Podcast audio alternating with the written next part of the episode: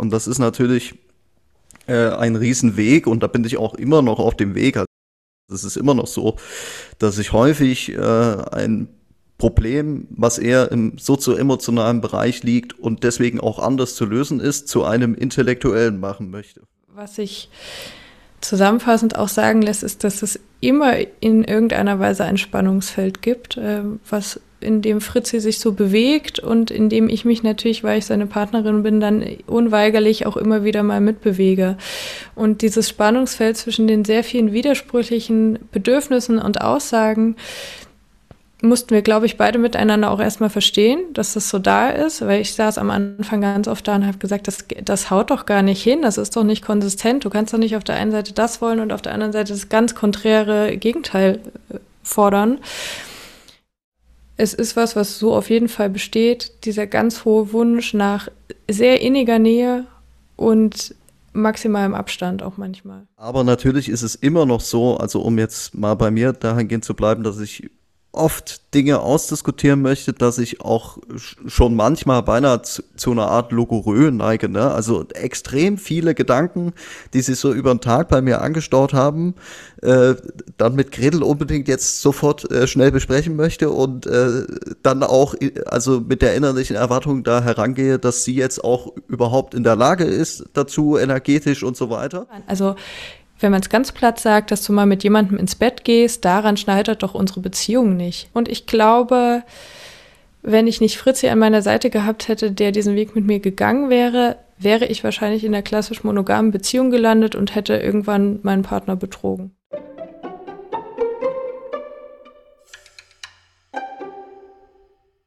Hallo und herzlich willkommen zum Podcast Begabungslust. Leben, Lieben und Arbeiten mit Hochbegabung und Neurodiversität. Ich bin Andrea Schwiebert, Beraterin für hochbegabte Erwachsene und unterhalte mich hier mit hochbegabten Menschen über Themen, die uns bewegen. Einige dieser Personen habe ich auch schon für meine Bücher interviewt, andere lade ich ein, weil sie eine besondere Perspektive oder Expertise mitbringen. In der letzten Folge ging es um die Frage, wie Hochbegabte überhaupt Menschen finden, mit denen sie sich freundschaftlich oder auch in romantischen Beziehungen wirklich verstanden und verbunden fühlen können. Was aber ist, wenn sie diese Menschen gefunden haben? Wie sieht dann ihr Beziehungsalltag aus?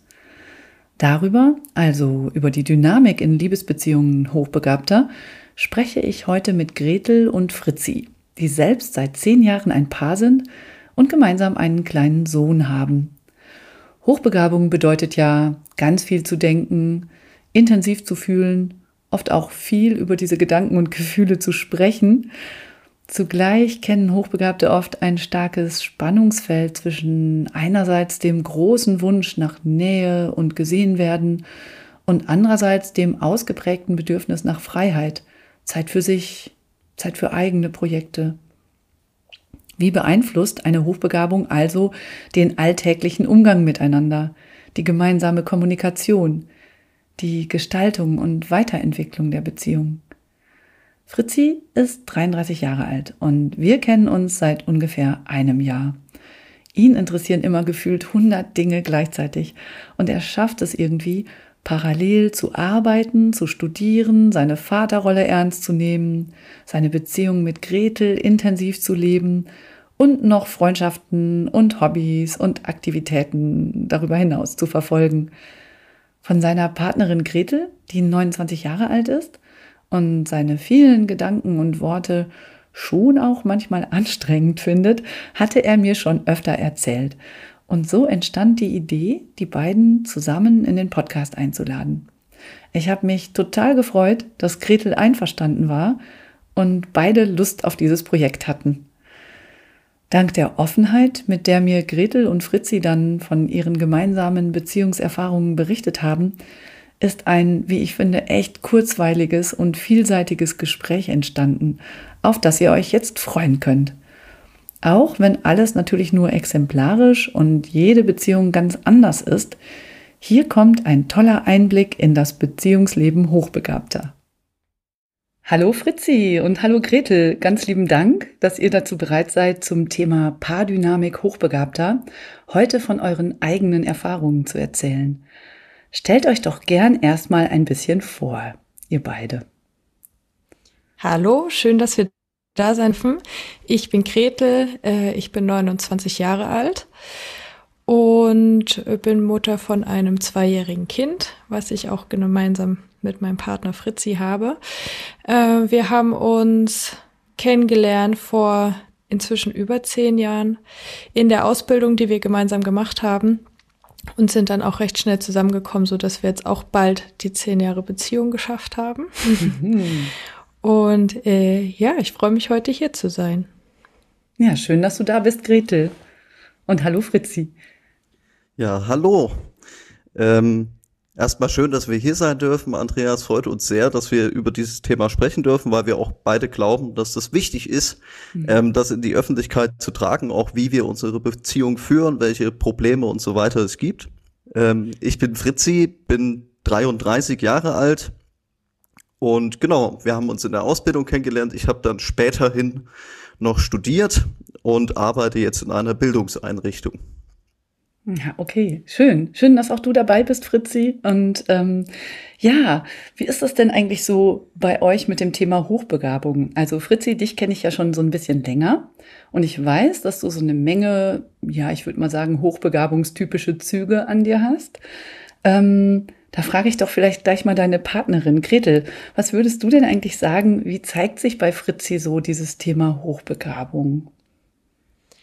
Ähm also ich glaube, das zeigt sich an ganz vielen Stellen. Das ist mir aber auch erst so über die Jahre klar geworden. Am Anfang äh, hatte ich mit diesem Begriff noch gar nichts zu tun. Dann habe ich das so etwas über Fritzi kennengelernt, dass es dieses mhm. Thema gibt und so nach und nach mich dann auch immer mal wieder damit auseinandergesetzt. Und ich finde, man sieht es an sehr vielen Punkten, dass Fritzi eine sehr schnelle Auffassungsgabe hat, eine sehr hohen Wissensdurst oder Wissenslust mhm. äh, eigentlich äh, immer mit Kopfhörern im Ohr anzutreffen ist und es läuft noch ein Podcast nebenbei oder es wird irgendein Buch eingepackt, es wird ein Film geschaut, es wird immer äh, in irgendeiner Weise Wissen konsumiert. Er hat ein wahnsinnig gutes Gedächtnis, äh, kann teilweise Schulnoten aus der vierten, fünften Klasse wiedergeben, irgendwelche Begebenheiten, da mhm. sehr detailgetreu erzählen. Er hat ähm, lernt unglaublich schnell.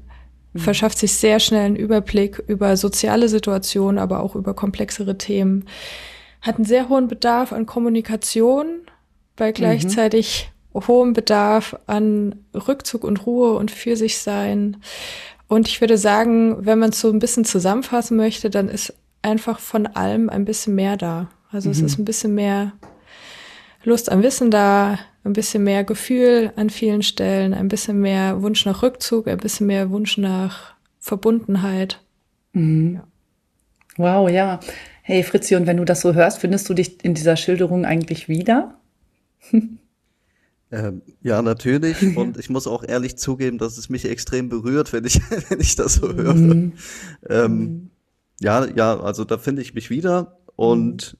Es ist natürlich so, dass man jetzt im Leben nicht permanent Menschen kennengelernt hat, die auch diese, sagen wir mal, diese extreme ja, Widersprüchlichkeit und Komplexität, die damit auch einhergeht, wenn man so ist, mhm. die das auch erkennen und die das auch anerkennen, dass das durchaus äh, so möglich ist und mhm. dass man zum Beispiel, wenn man manchmal ziemlich harte, steile Thesen raushaut, dass man trotzdem gleichzeitig ein extrem sensibler äh, Mensch sein kann, der auch an manchen Stellen extrem zurückhaltend ist. Und mhm. da finde ich mich bei Gretel, das muss ich schon sagen, äh, extrem gesehen. Ja, das hatte ich auch gerade so das Gefühl. Da ist, ne, du hast eine Partnerin, die sieht dich wirklich. Und das, das alleine ist ja schon total schön. Ähm, Gretel, und kannst du so ein bisschen so auf Anhieb irgendwie sagen, hm, was dir so als erstes durch den Kopf schießt, so zum Thema, was daran ist denn vielleicht ganz toll, dass, dass der Fritzi so ist? Und was ist vielleicht auch manchmal anstrengend daran für dich? Also äh, das Tolle überwiegt natürlich, ansonsten wären wir nicht schon so lange und so zufrieden in einer Partnerschaft oder überwiegend zufrieden. Mhm. Äh, das bringt eine wahnsinnige Bereicherung für sich. Also ich lerne ja auch sehr viel ähm, passiv quasi mit. Es gibt immer mhm. Gesprächsthemen, es ist niemals langweilig. Mhm. Äh, es gibt viele neue Ideen, Inputs ähm, und Dinge, wo Fritzi mich anstupst, äh, da nochmal hinzuschauen, nicht nur bei äh, ich, kognitiveren Themen, sondern auch bei persönlichen Themen, dass er mich natürlich auch immer wieder auf meine eigenen mhm. Themen bringt und ich da sehr viel lernen darf. Also ist eine große Bereicherung. Es ist äh, viel Dynamik drin und wenn man das mhm. mag, was ich ja offensichtlich mag, dann äh, kann man das sehr schätzen. Ja. Aber es gibt natürlich auch anstrengende Punkte. Äh, manchmal ist es sehr diskussionsreich, manchmal ist es schwer mhm. auch für mich meine Grenze zu ziehen und zu sagen, mir ist das gerade zu viel. Ähm, mhm. Das dann auch zu kommunizieren, dass es keine Ablehnung mhm. von Fritzi als Person ist, sondern ein für mich selber einstehen. Das sind so Punkte, wo wir dann auch immer mal wieder mhm. natürlich aneinander geraten und Grenzen abstecken müssen. Okay, da kommen wir bestimmt auch gleich nochmal drauf zu sprechen, genau auf solche Punkte. Ähm, jetzt mal im Vorgespräch, ne, da wart ihr euch ja nicht so richtig einig, ob äh, Gretel, ob du vielleicht auch hochbegabt sein könntest. Aber Fritzi schien mir da irgendwie das eher in Erwägung zu ziehen als du selbst. Deswegen frage ich jetzt auch einfach mal dich, Fritzi. Hm, wo siehst du denn bei Gretel vielleicht besondere Begabungen oder eine besondere Klugheit? Naja, also was bei ihr halt besonders auffällig ist, ist, dass bei allen wirklich komplexen Themata, die es gesellschaftlich gibt, und davon gab es ja auch in den letzten Jahren sehr viele, so dass man mhm. auch sehr viel über solche Themen sprach, ähm, dass sie da sehr schnell zu einem aus meiner Sicht immer ziemlich gut argumentierten Urteil findet und sich trotzdem immer der Tatsache bewusst ist, dass es sich auch in ihrem Urteil natürlich täuschen kann. Mhm. Und es ist zum Glück so, dass wir bei diesen ganzen wichtigen Themen, die ich jetzt hier nicht aufmachen möchte, weil das ist ja kein hm. Podcast, kein Gesellschaftspodcast hier. Das Und, fangen wir jetzt nicht an, genau. vielleicht auch zu gefährlich. Ähm, jedenfalls, äh, dass wir da auch häufig zu einem sehr ähnlichen Urteil äh, kommen. Und dann ist es bei Gretel eben so, dass sie sicherlich andere Talente hat als ich mhm. und sicherlich Talente, die eher so im Stillen äh, sind, aber sie hat sehr viele Talente und zeigt da auch halt eine riesen Auffassungsgabe und vor allem auch was, was mir manchmal fehlt, nämlich Geduld. Mhm. Ähm, bezogen auf diese Talente. Also zum Beispiel kann sie sehr viele so äh, handwerkliche Techniken und mhm. Haushaltstechnik, zum Beispiel strickt sie sehr gerne und auch sehr viel und auch sehr gut. Mhm. Ähm, sie ist sprachlich viel, viel begabter als ich. Also das mhm. merkt man auch mal, wenn wir zusammen im Urlaub sind, dann kann sie nach zwei Wochen schon ziemlich gut so die, die Grundlagen dieser Sprache und erklärt mir dann auch viele Dinge, wo ich immer so denke, hä, wir sind doch beide zusammen hierher gefahren. Wieso kann die das jetzt alles schon? Ja, da horche ich natürlich direkt so ein bisschen auf, so, ne, weil das ist natürlich was, was auch tatsächlich so eine besondere intellektuelle Begabung sein könnte.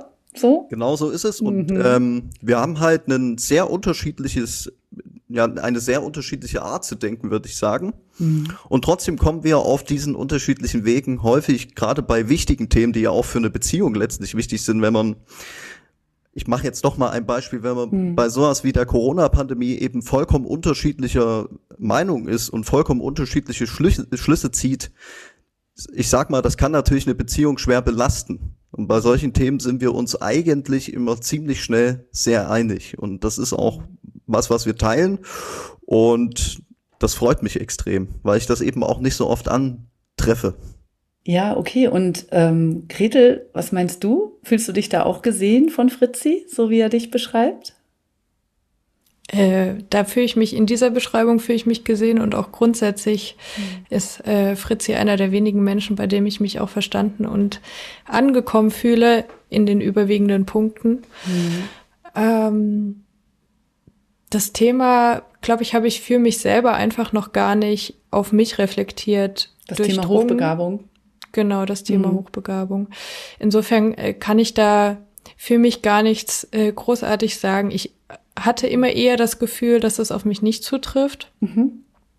Ähm, und trotzdem ist es wahrscheinlich so, dass wir uns auf jeden Fall äh, an vielen Punkten begegnen, Fritzi und mhm. ich. Ob das jetzt daran liegt, dass bei mir möglicherweise auch eine Hochbegabung vorliegt, das mag ich gar nicht sagen, aber mhm. äh, menschlich können wir uns auf jeden Fall auf einer Ebene bewegen. Ich glaube auch, also das ist ja auch letzten Endes nicht so entscheidend, ne, ob da jetzt wirklich unbedingt eine Hochbegabung da ist oder nicht, zumal es ja auch einen Graubereich gibt. Aber ich glaube, hm, das habe ich auch schon im Vorgespräch gedacht, äh, da ist schon Augenhöhe so, ne? Du bist äh, Fritzi auf jeden Fall, wenn Fritzi vielleicht so derjenige ist, wo das mit der Hochbegabung schon klarer ist, ähm, du bist ihm auf jeden Fall aber gewachsen. So, du kannst ihm das Wasser reichen, ne? wenn ihr, wenn ihr diskutiert, bist du da nicht so, dass du nicht mehr mitkommst oder so. Und das ist natürlich schon mal ähm, sehr gut. Und gleichzeitig mh, hm, hast du aber halt auch einen Partner, der, glaube ich, in manchen Sachen dann schon ziemlich extrem ist, so, ne, mit seinem ganzen Wissensdurst und so, seiner ganzen Aktivität. Da kommen wir nachher auch nochmal drauf. Ähm, ich habe aber noch so eine Nebenfrage sozusagen. Wie sieht es denn bei euch aus, so mit, mit anderen Neurodivergenzen oder Hochsensibilität? Würdet ihr sagen, dass da auch noch was auf euch zutrifft? da grinst ihr ja beide. ähm, ja, also wir sind beide, würde ich sagen, auf jeden Fall hochsensibel. Mhm. Ähm, was natürlich auch viele Auswirkungen auf unsere Partner und auch Elternschaft hat. Mhm. Mm, und sicherlich habe ich ein sehr hohes motorisches Energieniveau, bei dem man auch mhm. durchaus das Wort Hyperaktivität bis zu einem gewissen Grade den Mund nehmen darf. Also ich würde mich zumindest nicht beschweren, wenn das jemand täte. ähm, also ich bin schon immer, es ist schon immer irgendein Körperteil am stetigen äh, Bewegen, sage ich mal. Mhm. Und ich brauche auch, um eine, eine kognitive Balance zu haben, brauche ich auch bis zu einem gewissen Grad Bewegung. Allerdings ist da auch die Balance äh, sehr schmal. Das heißt, ich, wenn ich Sport, also ich mache sehr gern Sport und wenn ich mhm. Sport mache, mache ich meistens auch dann tendenziell etwas zu viel. Mhm. Und dann äh, hat das wieder denselben Effekt, wie wenn ich ein bisschen zu wenig mache. Also es ist bei mir immer ein sehr schmaler Grad, aber es ist auf jeden Fall so, dass die dieses Energie, die, ja, dieses Energieniveau auch in eine körperliche Motorik umzusetzen, dass das besonders wichtig ist, damit ich ganz gut drauf bin. Okay. Und du, und Gretel? Ach so, hast du noch was, Fritzi? Mhm. Entschuldige. Und, und bei Gretel ähm, ist halt vielleicht auch noch von der Neurodiversität, wie man das heutzutage mhm. so schön sagt, auffällig, dass es schon auch so ein bisschen, ja, man würde sagen, ein Träumerchen ist als Mensch. Also das ist jetzt nicht negativ gemeint, Aha. sie sagt das auch selber über sich. Kann ja, auch gleich selber sag, mal, sag mal selber. Mhm. Ja, ich glaube, das Verträumte, das äh, speist sich daraus, dass mir auch viele Situationen äh, schnell zu viel werden und ich äh, mich auch als recht reizoffen empfinde und ich mich dann ähm, in mich zurückziehe und es nach außen so aussieht, als ob ich an der Situation auch vielleicht nicht mehr so viel teilnehme oder dann tatsächlich einfach so ein bisschen in meinen Gedanken bin, mhm. wenn mir Situationen zu überladen sind oder zu viel sind. Und das ist bei uns schon auch sehr ähnlich, dass uns ähnliche Situationen schnell überreizen, zu viele Geräusche, zu viele äh, Gerüche, zu viele Menschen. Also äh, bei uns beiden ist das auch so, dass wir uns eigentlich eher so im, im Zweiergespräch wohlfühlen, schon bei mhm. drei Leuten fängt es dann an, dass es äh, schwierig wird und gerade so Familienfeiern oder so, das sind eigentlich mhm. sehr anstrengende Situationen. Ja. Und wir kompensieren das anders. Fritzi geht eher so nach außen und mhm. ähm, lässt dann die Aktivität oder die Überreizung im Außen ab und redet viel oder äh, unterhält die anderen, wird lustig und wird laut mhm. und ich mache das eher so nach innen. Ah, okay. Ah ja, vielleicht kommen wir da gleich auch noch mal drauf. Mhm. Ja, danke ähm, dass ihr euch schon mal so ne, vorgestellt habt, ähm, auch mit dem Blick auf das Thema Hochbegabung und Neurodiversität. Es wäre natürlich jetzt grundsätzlich auch total interessant gewesen, jetzt für diese Podcast-Folge vielleicht ein Paar zu interviewen, wo beide klar hochbegabt sind und demgegenüber mal auch noch mal so ein Paar, wo das klar nicht der Fall ist, ne? Wo eine Person in Richtung Hochbegabung geht und die andere eher wirklich nicht. Hm aber ich glaube, ihr seid eigentlich auch schon so ein richtig gutes ähm, Beispielpaar für uns heute, weil es ja Unterschiede eben in der Art des Umgangs gibt, ne, mit bestimmten Situationen und auch in der Kommunikation ähm, und in der Art eurer Talente und Begabung und ähm, aber gleichzeitig doch auch eine gewisse Augenhöhe, so dass ihr dann einen Umgang damit finden könnt, so mit diesen Unterschieden. Ja, ähm, schauen wir doch vielleicht mal so verschiedene Bereiche an wo es sein könnte, dass das Thema Hochbegabung reinfunkt in eure Paardynamik. Ähm, oder gibt es was, was ihr schon mal so allgemein nochmal sagen wollt darüber, was euch so als erstes einfällt dazu, ob eure Partnerschaft durch die Hochbegabung irgendwie anders ist als andere Paarbeziehungen um euch herum? Bevor wir da ins Detail gehen. Also kann ja sein, dass ihr da irgendwie das irgendwas gibt, wo ihr so als erstes dran denkt. Also ich glaube, ähm, dass es mir manchmal schwerfällt, weil von außen auf andere Beziehungen geschaut sehr viel, sehr ähnlich erstmal wirkt. Also sehr viele mhm. Paare wohnen gemeinsam in einer Wohnung, viele Paare haben ein Kind zusammen, lernen sich mhm. vielleicht in der Ausbildung kennen. Also viele von diesen klassischen Eckpunkten mhm. sind bei uns schon sehr ähnlich. Und wie die Dynamiken dann im Wohnzimmer oder im Schlafzimmer aussehen, das äh, kriegt man ja dann doch nur in sehr engen Freundschaften mit. Das stimmt. Und äh, insofern kann ich diese Frage gar nicht so klar beantworten, ob uns etwas so sehr unterscheidet. Was mir vielleicht zuerst einfällt, ist, dass wir ein offeneres Beziehungskonzept miteinander leben, was ich jetzt bei anderen mhm. nicht so sehr erlebe, mhm. dass also da auch die Grenzen in der Beziehung vielleicht von uns ein bisschen anders gezogen werden als bei anderen Paaren. Ob das an der Hochbegabung liegt, weiß ich nicht. Okay. Ja. Ah ja, also ist auf jeden Fall auch ein Punkt, auf den ich noch mit euch eingehen möchte. Ähm, machen wir aber gleich. Ich bin schon gespannt. Ähm, ja, dann, dann gehen wir doch mal so ein bisschen durch. Also es gibt ja ähm, verschiedene Bereiche, die typisch sind für Hochbegabte und die dann natürlich auch in so eine Paardynamik mit reinspielen. Ähm, so ein erster Bereich wäre für mich so das Thema Energielevel, ähm, Inputbedarf, Tempo. Also Hochbegabte haben ja öfter so ein wirklich hohes Energielevel und machen vieles parallel und haben dann auch vielleicht eine hohe Geschwindigkeit, brauchen viel Input. Ne, Gretel, das hast du ja gerade auch von Fritzi so beschrieben. Und das kann dann natürlich herausfordernd sein. Und zwar sowohl, wenn ihre PartnerInnen vielleicht anders ticken als sie selber und diese andere, das, das Gegenüber, das dann zum Beispiel irgendwie alles zu viel findet und die hochbegabte Person vielleicht das, was man da so an Aktivität hat, zu wenig findet, als auch wenn beide so aktiv sind, ne? weil dann ist dieses gemeinsame Energielevel natürlich konstant sehr hoch und dann gibt's vielleicht gar nicht mehr so Ruhephasen, die man auch mal bräuchte. Ähm, wie ist das bei euch? Ihr scheint da ja auch ein bisschen unterschiedlich zu ticken.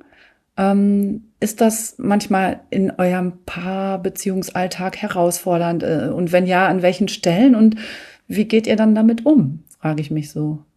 Also es ist äh, so, dass wir unterschiedliche Energielevel haben und unterschiedliche Bedarfe an Input, obwohl sich das glaube ich, einfach so ein bisschen darin äußert, dass ich weniger um, dieses aktive Wissen als Input für mich brauche, sondern eher auch irgendwas zu machen. Das ist dann mein Input oder Output gleichzeitig, also sowas wie Handarbeiten und ähm, irgendetwas gestalten. Und mhm. wenn man das dann so runterrechnet, haben wir ein ähnliches Energielevel, aber es zeigt sich ganz unterschiedlich.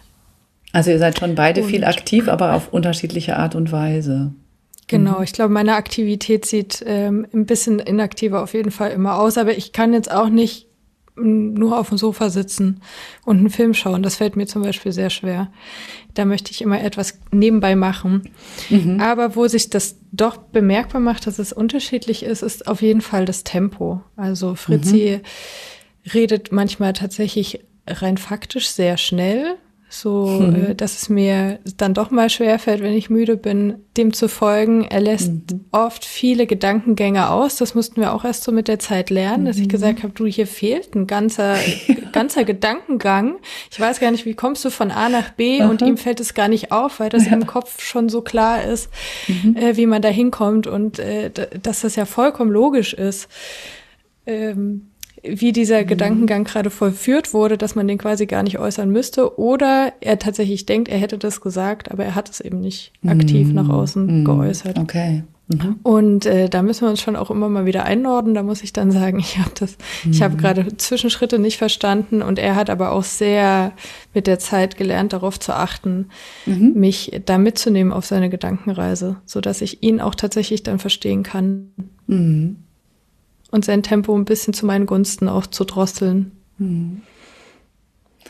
Ja, und bei dir so immer mit Kopfhörern im Ohr und noch einen Podcast hören und viel Sport machen und so, das hört sich auch nach einem tatsächlich auch nach außen gerichteten hohen Energielevel an, Fritzi. Ähm, ist, ja, also, passt das gut für dich gut rein, so in eure Beziehung? Dass du dich da auslebst? Na, was, was eben gut passt, ist, dass ich mich natürlich auch außerhalb unserer Beziehung dahingehend ausleben kann. Mhm. Und das ist aber natürlich auch, und das ist, glaube ich, nicht unwichtig, dass mhm. es auch gemeinsame äh, Bereiche gibt, in denen wir das mhm. eben ausleben können. Jetzt ist natürlich durch unseren Sohn, mhm. ist natürlich ein riesen das klingt jetzt gleich so negativ konnotiert, aber ist egal. Ein riesen energiezerrender Bereich ist natürlich unser Sohn. also, ja, klar. Da, bra da, braucht man nicht drum herum reden. Ähm, mhm.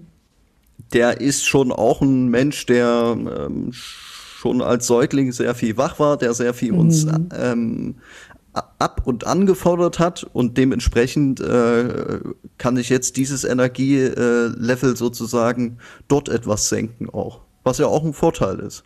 Okay. Mhm. Ja, auf eine ganz andere Art, aber, ne? So, ja. Aha. Ja, es bringt ja Vor- und Nachteile. Also wir besprechen das ja auch immer wieder miteinander und so dieses Elternwerden war für uns auch kein leichter Prozess. Mhm. Das war auch wirklich mit sehr viel ähm, Belastung verbunden, was ein bisschen mhm. schade ist, wenn man das so im Nachhinein äh, sieht, weil mhm. natürlich bei allem klar ist, dass wir uns äh, auf dieses Kind gefreut haben und dass wir mhm. den sehr, sehr lieben. Und mhm. trotzdem ist die Elternrolle für uns keine leichte. Mhm. Und damit verbunden natürlich auch, ähm, dass sehr viel Energie in dem Familienalltag landet, mhm. die aber nicht immer nur befriedigend ist. Also mhm. Fritzi sagt es ja auch, es ist sehr viel repetitiv. Ja. Äh, wir machen sehr viel die gleichen Sachen. Der Alltag ist jetzt äh, mhm. super standardisiert, was wir vorher jetzt auch nicht so gelebt haben. Und das gibt viel Ruhe und viel Grenzen und viel Sicherheit, äh, macht natürlich aber den Raum frei dafür, dass man sich dann auch mal wieder was anderes wünscht.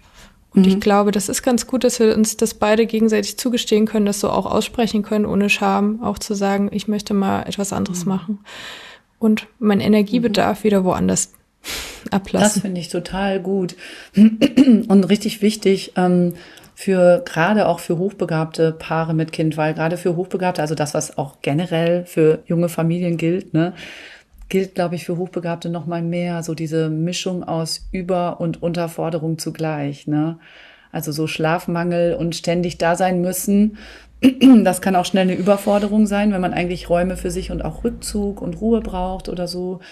Aber es ist halt auch eine Unterforderung, weil es halt ja kognitiv oder die Abenteuerlust angehend oder so weiter. Ne? So ist es halt, ist es ja auch eine, eine starke Bindung dann so an dieses kleine Kind und macht andere Dinge unmöglich. Und deswegen finde ich aber das, was ihr gerade gesagt habt, dann ähm, drüber zu sprechen miteinander und auch zu sagen, hey, ich brauche da was. Total wichtig und total gut. Und das führt mich eigentlich auch schon so ein bisschen zum nächsten Thema. Ähm, das wäre nämlich so dieses äh, Spannungsfeld aus Nähe einerseits und Distanz andererseits. Und jetzt vielleicht auch erstmal können wir uns das ja angucken, gerade in Bezug auf ähm, das Thema Raum für sich haben und aber auch Raum für Gemeinsames. Ne? Und ähm, also es, meiner Erfahrung nach ist es so, dass diese vielen Interessen und Aktivitäten, die Hochbegabte oft haben, ähm, und die die auch zum Glücklichsein oft brauchen, ähm, dass das dazu führt, dass sie dann halt auch viel Zeit und Raum für ihre Projekte brauchen eigentlich. Ne? Das wird dann, dann zum Beispiel dann oft gleich schwierig, wenn man noch kleine Kinder hat. Und oft sind Hochbegabte noch dazu ja auch eben hochsensibel, so wie ihr das von euch auch beschreibt und brauchen dann auch manchmal Raum für sich allein, um vielleicht ihre Gedanken und Gefühle zu sortieren und zu verarbeiten oder irgendwie ihr ganzes Erregungsniveau wieder runter zu regulieren und mit sich selbst in Kontakt zu sein. Und beides kann ja auch dazu führen, dass man dann einfach weniger Zeit hat für Zweisamkeit, wenn man sich diesen Raum nimmt. Ähm, und das kann ja auch mal eine Belastungsprobe für die Beziehung sein. Ähm, das klingt aber so, als ob ihr da ganz gut im Gespräch seid. Oder wie erlebt ihr das? Miteinander. Dieses Thema Raum für mich und Raum gemeinsam. Ja, also ich denke, dass wir beide da sehr ähnlich ticken. Also, und da ist es auch wieder sehr widersprüchlich eben. Ich glaube, wir sind beide Menschen, die zwar auch wieder auf unterschiedliche Weise, aber die mhm. beide auch sehr Nähe brauchen. Ich brauche das halt eher so auf einer sprachlich-intellektuellen Ebene, wenn man es mal so mhm. ausdrücken möchte. Und mhm. Gretel ist schon auch jemand, äh, die gerne auch körperlich ist. Das, das fällt mir mhm. zum Beispiel ziemlich schwer, weil ich ja auch so sehr berührungsempfindlich bin und so weiter. Mhm. Und gerade wenn, wenn ich jetzt schon gestresst bin und so, dann ist so eine Berührung für mich auch immer, äh, hat immer auch leider ein mhm. bisschen einen negativen Aspekt, auch wenn äh, mhm. meine Frau, die ich sehr liebe, mich berührt, dann ist das trotzdem mhm. so.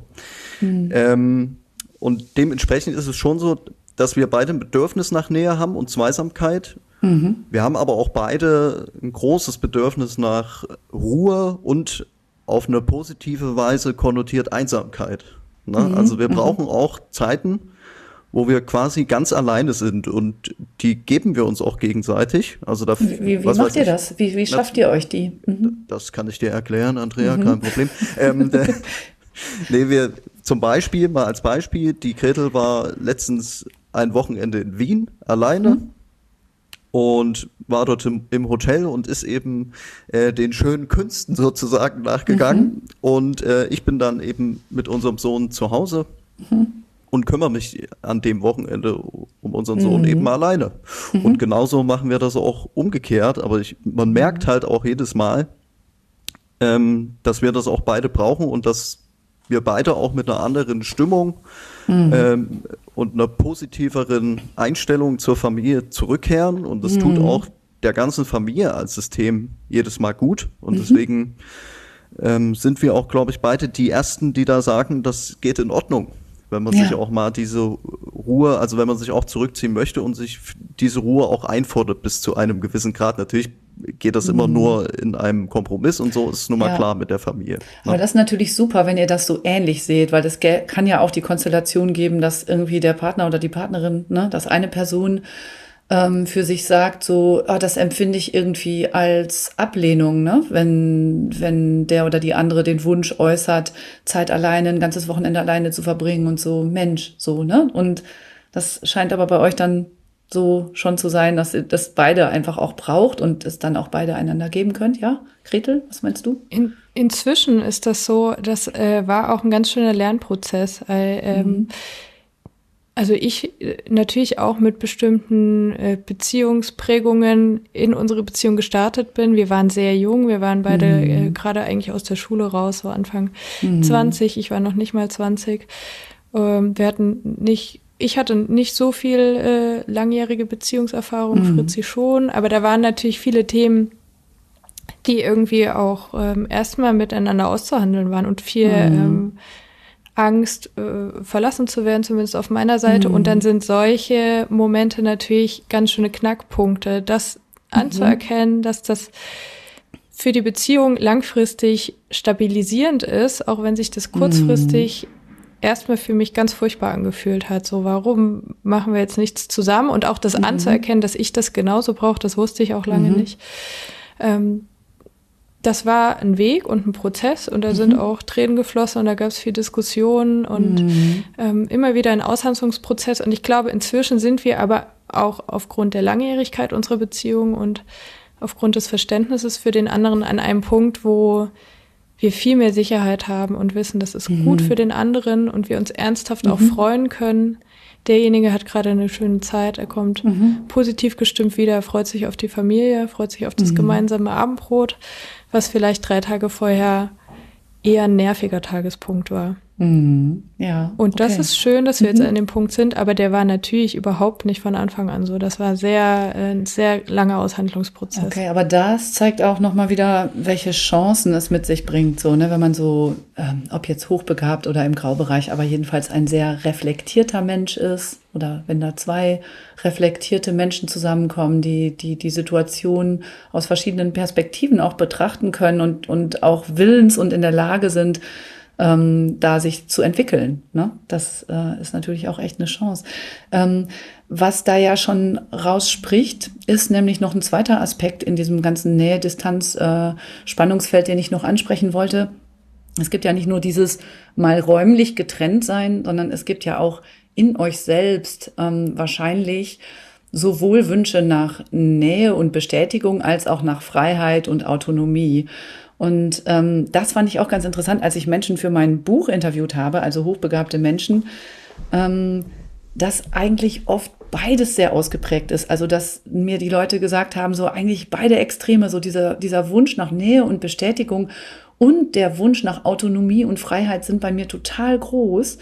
Und man kann sich das ja auch erklären. Also ich glaube, so dieses Freiheitsding, das ist eh ein großes bei Hochbegabten, so mit ihrem eigenen Kopf und mit allem, was sie erleben und entdecken wollen.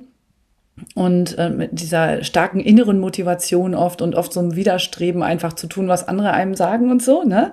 Das gehört ja oft zur Hochbegabung dazu. Und auf der anderen Seite haben viele Menschen, die so nicht der Norm entsprechen, sage ich jetzt mal, auch ein bisschen globaler als jetzt nur auf Hochbegabung bezogen, ähm, die haben ja schon oft Erfahrungen auch von Unverstandensein und von Ausgrenzung gemacht. So. Und das kann natürlich auch sein, dass dadurch so man mit einem besonders großen Bestätigungsbedürfnis und Spiegelungsbedürfnis auch in so eine Partnerschaft geht. Und dieser Wunsch, ich werde endlich gesehen und so wie ich bin und wir sind uns ganz nah und ich kann alles teilen, dann auch total groß ist. Jetzt habe ich viel geredet, aber ja, ne, wie, wie ist, ist das was, wo ihr, habt schon so genickt, wo ihr auch andocken könnt? Ist das ein Thema, so ein Spannungsfeld? Mhm.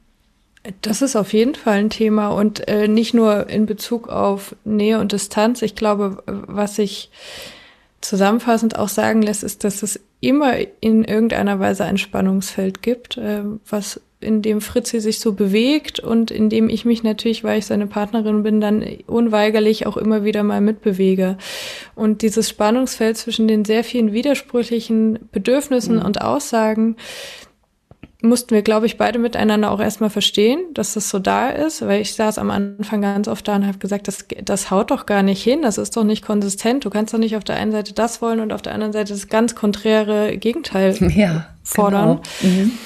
Äh, das haben wir auch mit der Zeit verstanden, dass das so ist und ähm, dass das äh, auch nicht unbedingt, also mich hat das ein bisschen entlastet, auch mhm äh, zu wissen, dass der Auftrag nicht bei mir liegt, erfüll das, sondern es ist einfach, dieses Spannungsfeld ist da und ich kann manchmal auf der einen Seite das Bedürfnis erfüllen und manchmal, wenn ich das nicht kann, dann kann ich mich auch zurückziehen und sagen, mhm. das, das funktioniert jetzt hier für mich nicht oder ich kann das jetzt gerade so nicht, äh, nicht mittragen und dieses Spannungsfeld, in das möchte ich mich jetzt nicht begeben.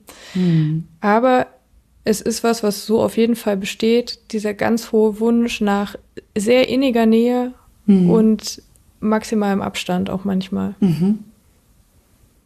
Mhm.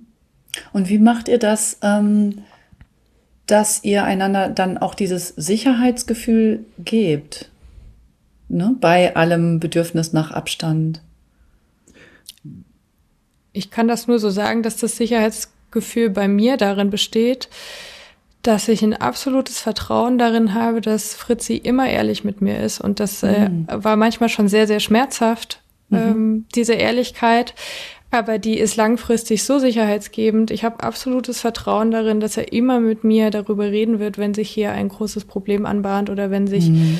äh, diese Distanz nicht nur auf einen Moment bezieht, sondern er das Gefühl hat, äh, wir kommen nicht mehr zueinander. Das ist für mich die absolute mhm. Basis, dass ich ein wahnsinniges Vertrauen darin habe, dass Fritzi den Anspruch an sich hat, immer aufrecht zu sein und das auch bei sehr unangenehmen Themen tun wird. Mhm. Und da ist für mich eine absolute Sicherheit. Und natürlich die Zeit, dass ich weiß, mhm. wir haben jetzt schon so viel mhm. miteinander durchgestanden, wir haben eine Familie. Mhm. Ja, dass wir das, das beide aktiv auch, auch immer wieder so. bejaht haben.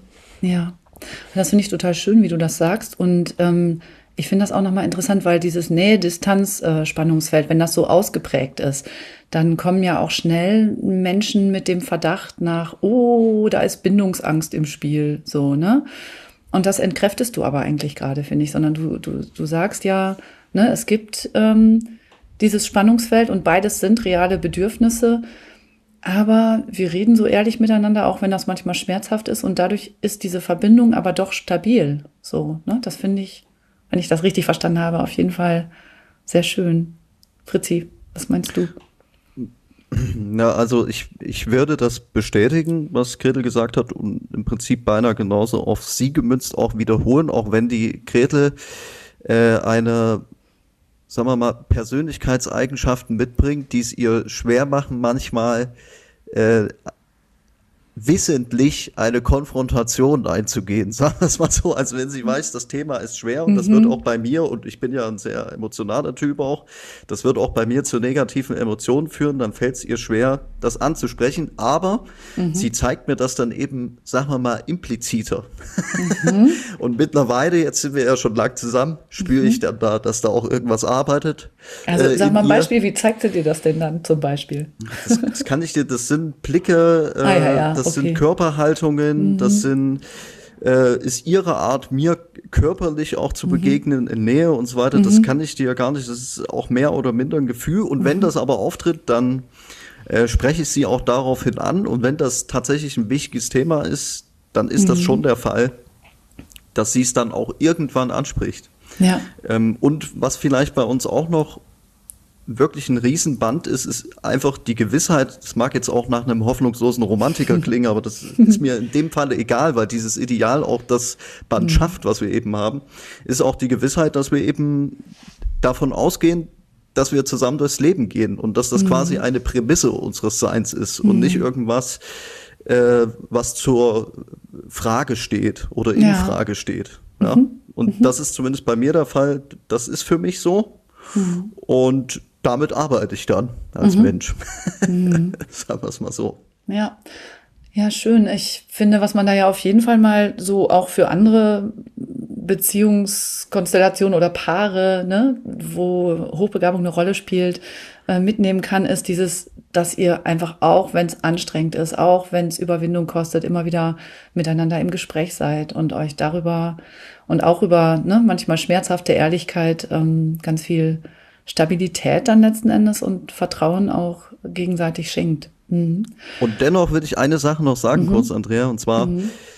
wir wollen das mal nicht zu ideal, äh, idealisiert hier darstellen. Ne? Also wir haben sicherlich beide auch in unserer Biografie Ereignisse erfahren, die mhm. schwer dafür sprechen, dass wir auch beide eine gewisse Form von Bindungsangst auch mitbringen. okay, Aber wir ja. haben halt eben, mhm. sagen wir mal, mhm unsere Coping-Strategie als Paar gefunden, damit mhm. umzugehen. Ja, mhm. aber mhm. ich glaube, dass eben, weil das eben ein menschliches Grundbedürfnis auch ist, in einer guten mhm. Beziehung äh, auch zu stehen mhm. und in vielen guten Beziehungen zu stehen, ist, glaube ich, die Bindungsangst als solche uns mhm. quasi auch bis zum gewissen Grad inhärent, wenn man das so sagen möchte. Ne? Und da geht's halt darum, wie man damit umgeht. Das stimmt. Das stimmt. Ja, ich finde es immer nur schwierig, wenn es so reduziert wird auf, aha, ne, diese Person hat dieses große Freiheitsbedürfnis oder wie auch immer. Also hat sie offensichtlich in ihrer Kindheit das und das erlebt und ist jetzt äh, definitiv bindungsängstlich und die andere Person hat es deshalb so schwer mit ihr. So, ne? Also so sehr flach gesagt. Ähm, das finde ich, ähm, trifft auch gerade auch auf ähm, diese hochbegabten Menschen so oft nicht zu. Da gibt es dann auch andere Gründe für ein stark ausgeprägtes Spannungsfeld, dieser Extreme von Nähe und Distanz. Aber klar, natürlich, ne, also Angst vor Bindung zu haben, Angst, sich wirklich einzulassen, Angst selber verlassen zu werden, zurückgewiesen zu werden, natürlich spielt das alles ganz generell auch immer mit rein. Mhm. Schauen wir uns doch vielleicht noch mal einen anderen Bereich an. Und zwar, der, der kam auch schon so ein bisschen vor. Ähm, und zwar der Umgang mit so richtig vielen Gedanken und Gefühlen. Ähm, da würde ich gerne mal, also und dann in dem Zusammenhang, wie kommuniziert man dann? Ne? Ähm, da würde ich gerne auch noch mal auf dieses Thema Gefühlsintensität und Verletzlichkeit eingehen, weil Hochbegabte ja nicht nur viel denken und schnell und ständig, sondern oft auch sehr intensive Gefühle haben. Und das kann dann in der Liebe natürlich auch sehr schön sein. Das kann aber eben auch eine große Verletzlichkeit bedeuten und manchmal so intensiv sein, dass man damit vielleicht das Gegenüber sogar überrollt. Ich weiß jetzt nicht, ähm, habt ihr das, diese Gefühlsintensität oder eine große Verletzlichkeit, äh, zumindest phasenweise auch schon als etwas Herausforderndes für eure Beziehung erlebt? Oder seid ihr da eigentlich immer so ganz mit euch im Lot und stabil? Das ist eine große Herausforderung, gerade am Anfang unserer Beziehung gewesen, weil ich das nicht verstanden habe. Mhm. Ähm, woher so viel Gefühl kommt und wie mm, eine aus meinem Blickwinkel recht kleine Begebenheit so einen, einen wahnsinnigen Schwung an Gefühlen, an Wut und Frust äh, auslösen mhm. kann. Das kann ich jetzt mehr und mehr verstehen, weil ich diese Erklärungsmuster ähm, einfach durch Fritzi immer wieder gehört habe und verstehe, was in ihm passiert, Mhm. Äh, und anfangs also das hat bei uns nur geknallt. Wir haben uns so viel gestritten. Wir haben uns sehr emotional gestritten. Wir haben uns sehr dramatisch mm. gestritten. Das war wie im schönsten Film. Äh, ich hatte mhm. dann immer den Impuls wegzulaufen oder habe den bis heute noch in mhm. Konfliktsituationen möchte ich gehen und Fritzi möchte es ausdiskutieren bis zu einem Punkt, der mir bis heute nicht so richtig klar ist, wann der erreicht ist, wann das Ende der Diskussion mir, erreicht mir auch ist. nicht. äh, und äh, als wir noch nicht gut miteinander im Gespräch darüber waren und das auch noch nicht gegenseitig verstanden haben, war das total dramatisch. Also das waren mhm. wirklich herrliche Streitigkeiten, wie im schönsten Film. Mhm. Und ähm, inzwischen ist es deutlich reduziert. Wir haben einen viel, viel konstruktiveren Umgang miteinander, weil Fritzi, mhm. glaube ich, auch für sich verstanden hat, dass Gefühle dahinter stehen, dass das kein intellektuelles Problem ist, was er gerade hat und was er bespricht, sondern dass er verletzt ist und deswegen mhm. so reagiert und mhm. ich das auch viel eher so verstehen kann und wir dann eher auf dieser Ebene auch mal miteinander darüber reden, weil vorher haben wir uns immer auf einer mhm. reinen Sachebene unterhalten ja, und da okay. konnte keine Lösung erfolgen, mhm. weil das Problem da nicht lag. Also das heißt, wenn zum Beispiel Fritzi, es geht ja jetzt scheinbar darum, dass gerade Fritzi diese Gefühlsausbrüche hat, äh, wenn du also merkst, du hast da eine Verletzung, schaffst du das dann mittlerweile zu reflektieren, auch was für ein Bedürfnis vielleicht dahinter steckt und dann darüber zu sprechen und nicht über das Sachthema? Oder wie, mhm. wie macht ihr das inzwischen? Mhm. Puh, da muss ich ein bisschen ausholen, glaube ich. Mhm. mhm. Also ich glaube Kannst schon, das bei mir äh, eine, dahingehend eine große Rolle spielt, dass ich eben auch aus einer Familie komme, Gretel kennt die ja auch ganz gut, ähm, in der quasi jedes Problem ähm, zu einer Sachfrage oder zu einer ah. intellektuellen Frage oder wie man es immer mhm. äh, nennen will, mhm. gemacht wird. Und eben auch jedes sozio-emotionale Problem. Mhm. Und ähm, dementsprechend konnte ich natürlich jetzt in meiner Kindheit und Jugend das nicht mhm. entsprechend lernen, Mhm. meine Emotionen überhaupt erst einmal wahrzunehmen und diese so dann auch bis zu einem gewissen Grad äh, einzuordnen. Ja. Mhm. Und das musste ich eben in den letzten, ja, das kann man schon eigentlich so sagen, in der letzten Dekade sozusagen lernen. Und da war mhm. Gretel auch dabei. Und das mhm. ist natürlich äh, ein Riesenweg und da bin ich auch mhm. immer noch auf dem Weg. Also es ist immer noch so, mhm. dass ich häufig äh, ein Problem, was eher im sozioemotionalen Bereich liegt und deswegen mhm. auch anders zu lösen ist, zu einem intellektuellen machen möchte. Ja, ja, ja. Das ist quasi mhm. ein Wunsch, der in mir liegt, der aber ganz oft eben nicht einlösbar ist. Mhm. Ja, ja, und das ist ja auch gleichzeitig eine Riesenressource, so diese Fähigkeit zu denken, ne? konstruktiv im Kopf nach Lösungen zu suchen und rauszufinden, wo liegt der Fehler. Und Manchmal klappt es aber dann einfach nicht auf dem Weg. Es ist das falsche Werkzeug sozusagen, ne? wenn es einfach Verletzungen und Bedürfnisse gibt, ja, Emotionen. Hm. Ja, na, und auch manchmal ist das sozusagen ist die Lösung für dieses sozioemotionale mhm. Problem liegt jetzt auch nicht in der Frage, wo sozusagen der anfängliche Fehler war oder noch besser, wer Eben, den begangen hat. Ja. Genau, das meine na, ich ja. Also das ähm, ist halt so ein Ansatz, den ne, Hochbegabte, glaube ich, oft haben, der in anderen Lebensbereichen total hilfreich sein kann hier aber nicht immer zielführend ist. Ne? So, ja. Das stimmt schon, aber ich muss dir auch sagen, selbst auf Arbeit, und ich bin ja nun mhm. in einer Einrichtung tätig, in der es auch sehr viel um intellektuelle Probleme mhm. geht. Aber auch da, sage ich dir, musste ich auch mhm. lernen, und wir hatten ja dazu sogar schon mal eine Beratung, mhm. dass es eben auch manchmal äh, auch dort Probleme mhm. äh, gibt, die zwar formal auf intellektueller Ebene liegen, aber dieser Konflikt ist eigentlich auch ein sozio-emotionaler und muss dann ja eben ganz, auch anders ja, aufgelöst werden. Letzten ja. Endes genau, über da, überall da, wo wir in menschlichen Beziehungen sind, das müssen ja gar nicht nur Paarbeziehungen sein, ne, geht es oft eigentlich um sowas zugrunde liegendes. Aber es klingt jetzt gerade so, als wäre das eher was bei Fritzi und du, Gretel, bist da ein bisschen stabiler oder gibt es das bei dir auch, diese sehr intensiven Gefühle, wo du dann nicht weißt, wohin mit dir und das irgendwie in die Beziehung reinträgst? Oder ja, wie ist das bei dir?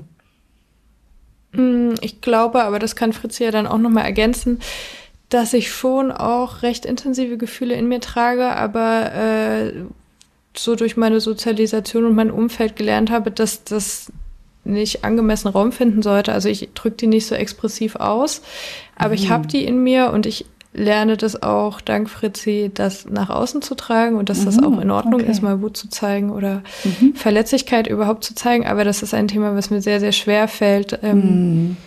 andere Gefühle außer positiv gestimmt sein mhm. zu zeigen oder den, dem anderen sogar mhm. deutlich auch zu machen, dass man jetzt wütend ist oder so. Mhm. Von der Grunddynamik habe ich das schon in mir, aber ich zeige das viel weniger nach außen. Aber es ist sozusagen noch für dich so ein Weg, das auch mehr zu zeigen. Jetzt nicht ständig und immer, aber in eurer Beziehung zum Beispiel ist es ja auch schön, wenn du dann da authentisch sein kannst, oder? Ich sag's mal so, bei mir kannst du das schon ganz gut. Hat sie schon aber, zu gut gelernt. Aber wie gesagt, ich begrüße das auch. Also ich weiß auch, mhm. dass die Gretel auch ein sehr emotionaler Mensch ist und dass es wichtig ist, dass mhm. äh, sie das, dass sich der Kessel quasi nicht immer weiter füllt, bis er irgendwann ja. äh, zu platzen droht, sondern mhm. dass man das auch immer mal in kleineren Dosen auch mal ablassen muss. Ja. Ne? ja. Sozusagen. Okay. Mhm. Das ist so die Seite der Gefühle, die mit Verletzlichkeit und manchmal auch ähm, zu viel intensiven, auch schmerzhaften Gefühlen vielleicht äh, zu tun hat. Es gibt aber ja noch eine andere Seite, die bei Hochbegabten oft auch sehr ausgeprägt ist, und zwar ähm, dieses sogenannte Sensation Seeking, also eine große Sehnsucht sogar nach starken Gefühlen. Und wenn dann alles so ein ruhiger Fluss ist, dann langweilen sich Hochbegabte auch schon mal. Ist das was, was ihr kennt? Das geht ja jetzt nicht allen Hochbegabten so, aber dieses ne, möglichst viel intensives Erleben, das muss ja nicht immer bedeuten, dass man Bungee-Jumpen oder ne, aus dem Flugzeug springen will mit dem Fallschirm, hoffentlich wenn dann, ähm, sondern das kann auch einfach nur bedeuten, so ja, ich möchte tolle neue Musik hören, intensive Begegnungen mit anderen Menschen haben, mich bei irgendwas ständig wieder neu inspiriert fühlen, so wie, wie ist es damit und was heißt das, wenn dann für eure Beziehung, weil dann wäre es ja auch wichtig, dass die lebendig und interessant für euch bleibt. Also ist jetzt eine komplexe Frage. Also erstmal Sensation Seeking. Kennt ihr das? Ist das für beide oder für einen, eine von euch ein Thema? Mm, also ich erlebe das aus Fritzis Schilderungen so, dass das schon ein Thema ist. Das zeigt sich jetzt nicht in diesen Beispielen, wo du schon sagst, es muss ja nicht immer Bungee Jumping sein mhm. oder so. Das würde ich jetzt nicht so sagen. Aber in Gesprächen haben wir das sehr oft, wenn so Ruhe bei uns eingekehrt ist und alles im Fluss ist, was Fritzi mhm. vorher oft auch sich gewünscht hat.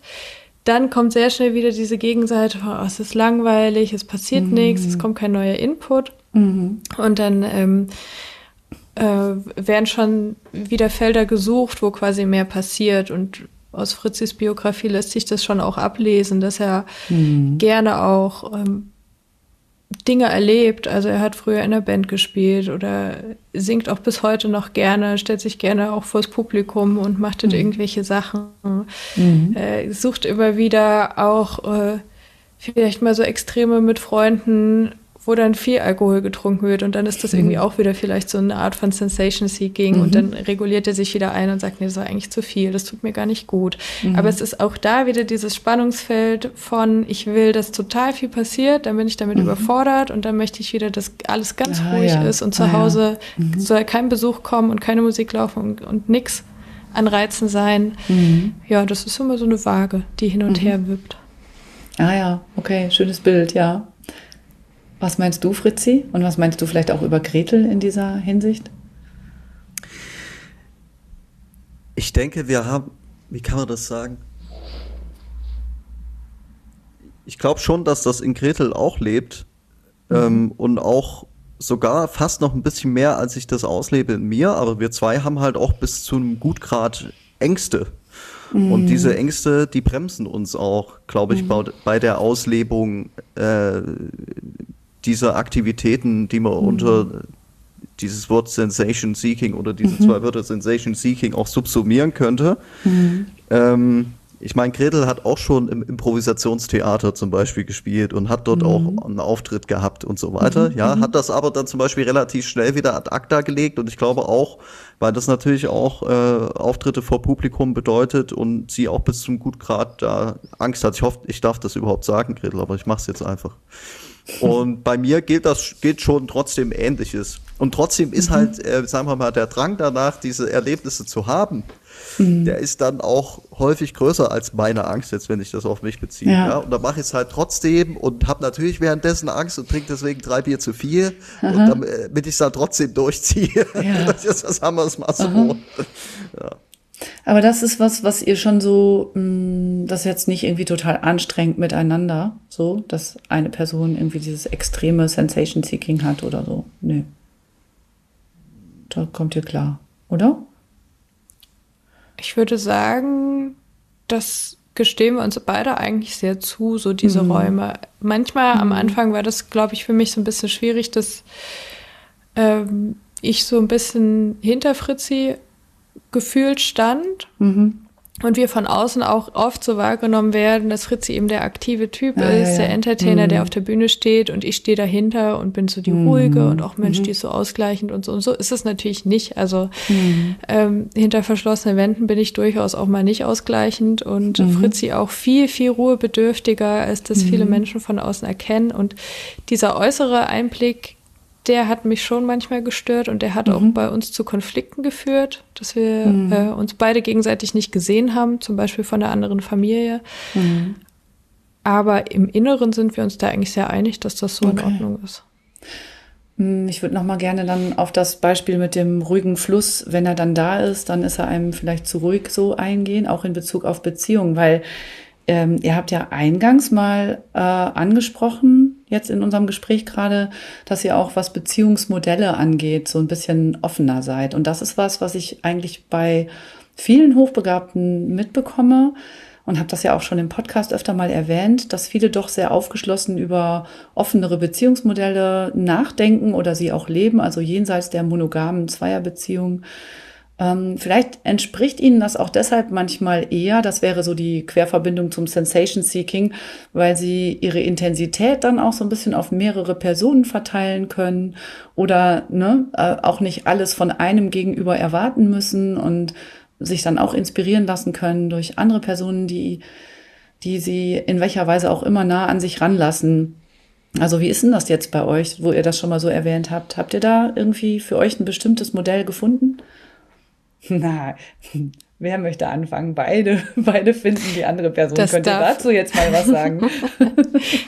ich, ich finde, ich antworte sehr oft äh, zu Beginn, deswegen darf das Fritzi mal beantworten. Da hast du leider recht, deswegen mache ich's. Aber nicht gerne. ja, also ähm, war ein Scherz natürlich. ähm, das ist, da, da schießen mir auch schon wieder tausende Assoziationen durch den Kopf, deswegen ähm, ich versuche mich kurz zu fassen. Also es ist, glaube ich, schon, dass das auch damit einhergeht, dass wir eben das Bedürfnis nach intensiven Beziehungen auch haben, auch zu mhm. anderen Menschen und so weiter. Und sicherlich geht die unser Modus der ja, offenen Beziehung Mhm. was aber trotzdem ein enger Modus ist. Also, den kann ich ja gleich nochmal erklären. Aber gleich noch geht erklären, sicherlich ja. auch damit einher. Aber bei mir ist es zum Beispiel auch so, dass ich auch viele äh, platonische äh, mhm. Freundschaften pflege mit sehr unterschiedlichen Menschen, mhm. die dann halt sozusagen mit den einen kann ich sehr gut über meine ganzen Sportaffinitäten äh, sprechen, mit der nächsten kann ich sehr gut über äh, Musik reden und so weiter. Mhm. Ne? Also so, so, ist das ein mhm. bisschen bei mir. Mhm. Und jetzt bezogen auf die Beziehung ist es eben so, dass wir schon eine Art offene Beziehung führen. Das heißt, wir dürfen mit anderen PartnerInnen auch schlafen. Mhm. Das heißt aber nicht, äh, dass wir mit anderen zusammen sein können neben mhm. unserer Beziehung oder dass das mhm. irgendwie einen Einfluss auf unsere Familie großartig hat. Mhm. Und das wird natürlich dann durch die Gegenseite, falls es ist noch nie vorgekommen im Übrigen, aber mhm. falls das so wäre, falls das auffällt, dann wird es auch kommuniziert und dann ist die Prämisse, dass man es dann auch lässt. Ne? Also sozusagen ist es schon trotzdem so, dass unsere Beziehung Mhm. Unsere Paarbeziehung, aber auch unser familiäres System mhm. steht in diesem Regelwerk vor allen anderen mhm. Aktivitäten, also die man so gestaltet. eher so eine offene Beziehung als jetzt Polyamor zu leben, so ne, mit genau, irgendwelchen genau. gleichberechtigten oder jedenfalls genau, genau, festen weiteren Beziehungen. Und ist das was, wo, wo ihr einander davon erzählt, wenn es mal sowas gibt, oder habt ihr da so eine Absprache, dass es nach dem Motto, was ich nicht weiß, macht mich nicht heiß? Das, äh, da sind die Bedürfnisse tatsächlich unterschiedlich oder beziehungsweise die, die Sichtweise darauf. Äh, es ist so, dass wir nicht darüber reden. Ich glaube, wenn dann eher so mit sehr viel Abstand dazwischen. Mhm. Und das entspricht eher Fritzis Wunsch, weil er schon auch merkt, dass ihn das nicht unberührt lässt und dass er das so mhm. aktiv in dem Moment nicht wissen möchte. Mhm. Inzwischen bin ich an dem Punkt, dass ich merke, mich verletzt es nicht mehr. Das war früher schon auch anders und auch der mhm. Prozess, wie wir da hingekommen sind, ist mit viel Verletzung zumindest auf meiner mhm. Seite so gewesen. Auf Fritzis Seite glaube ich auch. Mhm. Äh, ich fühle mich da inzwischen so weit, dass ich merke, die Eifersucht ist wirklich sehr weit im Hintergrund und ich kann das so sehen, dass er in dem Moment ein schönes Erlebnis hatte und sich gesehen mhm. gefühlt hat, vielleicht auch attraktiv mhm. gefühlt hat. Und das ist ja auch was sehr Lebendiges, irgendwie mhm. so ein mhm. Flirt. Ich weiß ja, wie ich mich selber fühle in diesen Momenten. Und so mhm. kann ich mhm. das auch sehen, dass er mhm. da eine schöne Zeit hatte und würde mir auch zutrauen, darüber zu reden. Aber das respektiere ich auch, dass ihn das verletzt und wir deswegen nicht mhm. darüber sprechen. Mhm. Aber wir sprechen immer mal darüber, ob wir darüber sprechen möchten oder nicht. also ihr, das zieht sich so durch, ne? Ihr redet miteinander, das finde ich gut. Ja, das letzte Mal mhm. ist jetzt auch schon länger her und äh, also wir haben jetzt noch nicht drüber gesprochen, aber wir können ja hier diese Podcast-Situation. Ja, jetzt nutzen. klärt das nochmal miteinander. Bitte. Also ich habe auch immer mehr das Gefühl, also es ist einfach auch so, da brauchen wir auch nicht drum herum reden, wir sind ja hier, um auch ehrlich mhm. darüber zu reden, deswegen haben wir uns ja auch zumindest ein mhm. Stück weit anonymisiert und so weiter, mhm. aber es ist natürlich so, dass ich schon auch sehr gerne Erfahrungen eben auch dahingehend sammeln wollte. Und mhm. trotzdem brauche ich mir nicht davon reden, dass ich eine gewisse Form der Eifersucht auch empfunden habe. Aber ich mhm. muss auch sagen, dass sich das sehr abgeschwächt hat. Und deswegen kann ich mir auch sehr gut vorstellen, dass wir da irgendwann mal drüber sprechen. Das habe ich bis jetzt noch nie so äh, äh, zu Gretel gesagt. Hm, okay. Genau. Und kann mir gut vorstellen, dass das noch. Mhm. kann mir vorstellen, es kommt jetzt auch schon wieder so ein bisschen. Ich mache eine Liste. du kannst es ja doch nochmal nachhören. ähm, Mm. Nee, also ich kann mir das schon vorstellen, dass wir da eines Tages drüber reden und trotzdem glaube ich, mm. dass es für unsere Beziehung, aber auch für mm unsere mhm. Persönlichkeitsentwicklung tatsächlich, wir machen das jetzt seit 2016, also mm schon seit sieben Jahren -hmm.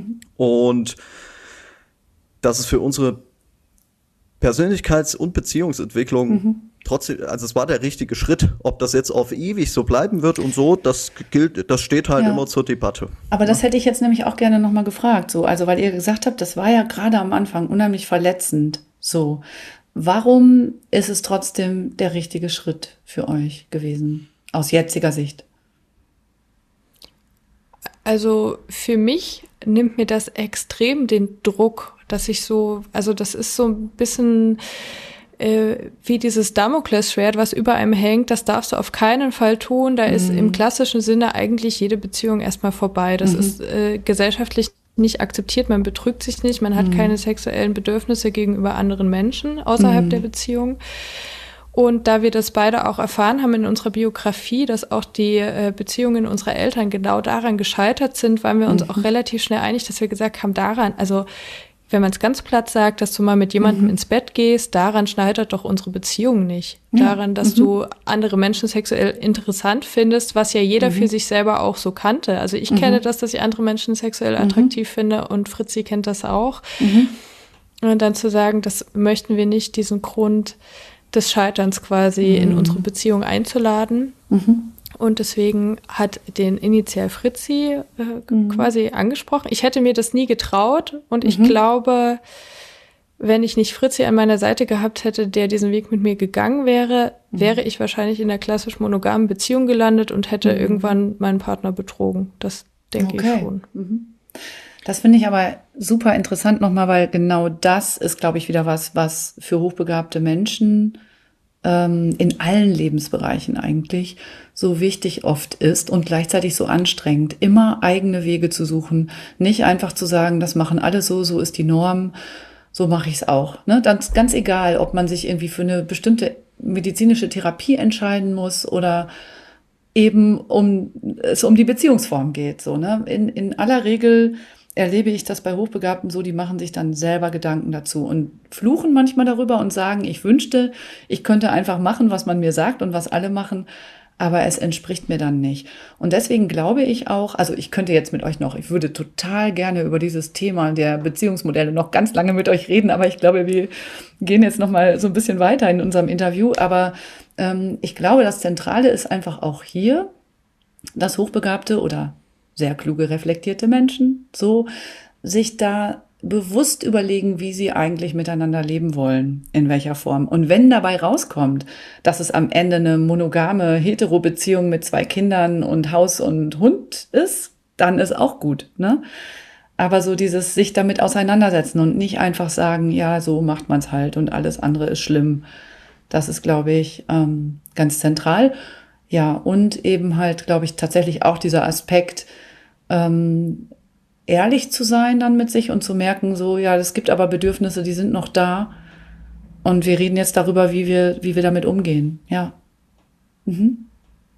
Schön. Und da sind wir direkt wieder beim Thema Kommunikation. Und das wäre auch das nächste auf meiner Liste hier, die ich hier liegen habe. Ähm, das Thema Kommunikation. Ähm, wir haben schon ein bisschen drüber gesprochen.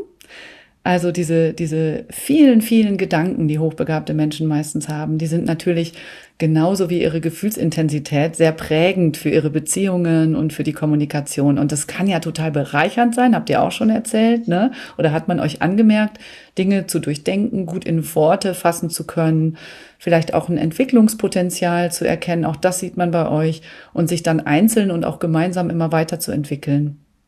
Und manchmal ist es aber eben halt auch sehr hinderlich, wenn man Dinge über, ständig über den Kopf lösen will und dann vielleicht auch zu viel diskutiert und zu viel analysiert ähm, und Sachen vielleicht auch komplizierter macht, als sie sind. Das scheint ihr ja auch schon erlebt zu haben. Habt ihr da inzwischen vielleicht auch für die, die uns zuhören, so Tipps, wie man da aussteigen kann? Was hilft euch da, wenn das zu viel wird? Also erstmal ja, das äh, haben wir äh, schon sehr häufig erlebt zusammen und natürlich auch immer noch. Ne? Also mhm. ich glaube schon, dass sich unsere Kommunikationskultur extrem entwickelt hat. Ähm, aber natürlich ist es immer noch so, also um jetzt mal bei mir mhm. dahingehend zu bleiben, dass ich oft Dinge ausdiskutieren möchte, dass ich auch schon manchmal beinahe zu, zu einer Art Logorö neige. Ne? Also extrem mhm. viele Gedanken, die sich so über den Tag bei mir angestaut haben, äh, dann mit Gretel unbedingt jetzt sofort äh, schnell besprechen möchte und äh, mhm. dann auch also mit der innerlichen Erwartung da herangehe, dass sie jetzt auch überhaupt in der Lage ist dazu, energetisch Aha. und so weiter. Ähm, und da, glaube ich, haben wir uns schon auch angewöhnt, dass ich eben ehrlich auch sage, ja, ich habe jetzt gerade so total das Resonanzbedürfnis mhm. und möchte das gern besprechen mhm. und dass die Gretel aber auch ehrlich sagt, dass sie mhm. gerade dafür keine Kapazitäten hat aus diesem ja, oder jenem Grund. So, so diese ja. Frage, passt das gerade, wenn ich jetzt damit komme? Ja. Genau so ist es. Und da glaube ich, was das angeht, sind wir sehr gut geworden. Mhm. Ähm, wo wir immer noch sehr dran arbeiten, ist eben, sagen wir mal, Streitkultur. Also wir haben jetzt mhm. irgendwie ein Thema gehabt und ich habe ja mhm. vorhin eingangs schon erwähnt, dass wir eigentlich sehr häufig sehr ähnlicher äh, Meinung sind und oder sehr ähnliche Urteile fällen, auch mhm. bei komplexen Themata. Mhm. Und trotzdem neige ich jetzt dann dazu, äh, sagen wir mal, die Nuance, in der wir uns noch unterscheiden, dann auch noch mhm. ausdiskutieren zu wollen. Und ja, darüber ja. entstehen tatsächlich häufig darüber entstehen tatsächlich häufig dann auch ähm, Streitereien. Mhm. Und hier fällt es uns immer noch schwer, dann auch den Schlusspunkt zu finden, was mhm. natürlich an mir liegt. Ne? Also mhm. ich bin mhm. dann halt sehr, sehr vehement.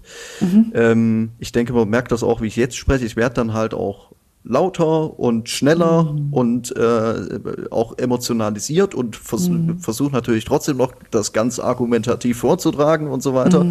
Und da ist es schon so, dass manchmal immer noch so ist, dass die Grete dann irgendwann es ihr reicht und sie dann auch streitet.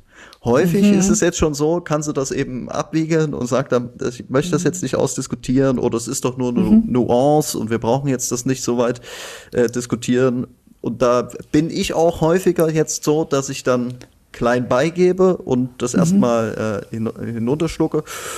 Und manchmal ist es aber immer noch so, dass wir uns richtig doll mhm. dann zanken. Aber mhm. man muss auch sagen, früher hat es dann halt wirklich auch mal, was weiß ich, zu äh, Türen schlagen oder mhm. so auch geführt jetzt, ne, wenn es ein Donnerstreit mhm. war.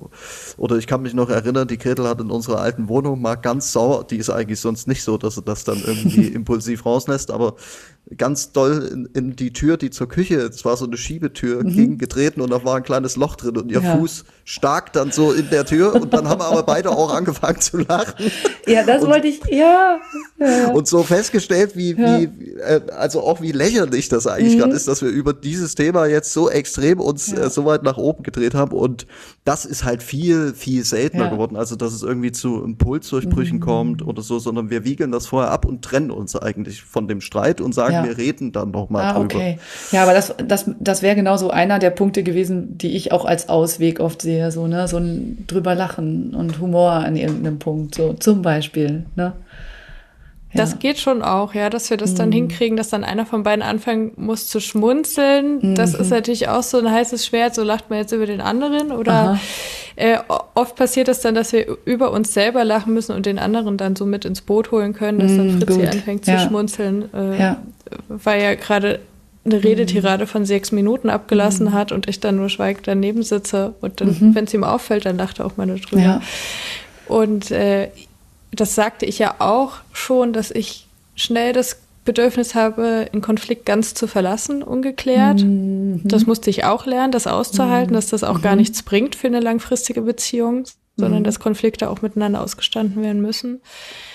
Aber ja, so als Grundregel haben wir schon ja, das, äh, dass wir das sagen, wenn wir merken, wir werden, wir kommen an einen emotionalen Punkt, wo dieses Gespräch überhaupt nicht mehr konstruktiv ist mhm.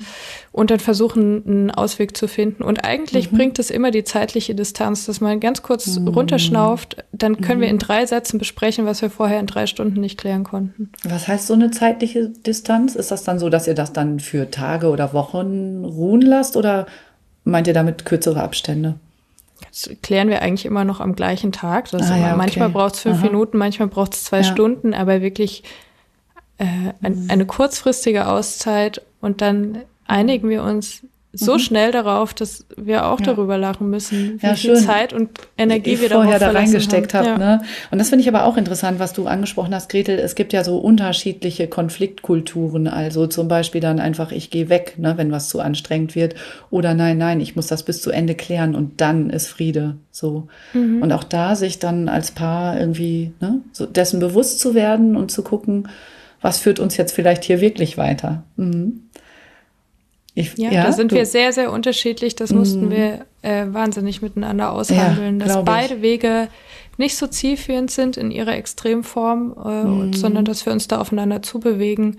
Fritzi es dann eher mal gut sein lässt und mhm. ich dann auch eher mal äh, das überwinde, diesen mhm. Konflikt auszutragen und anzusprechen. Ja.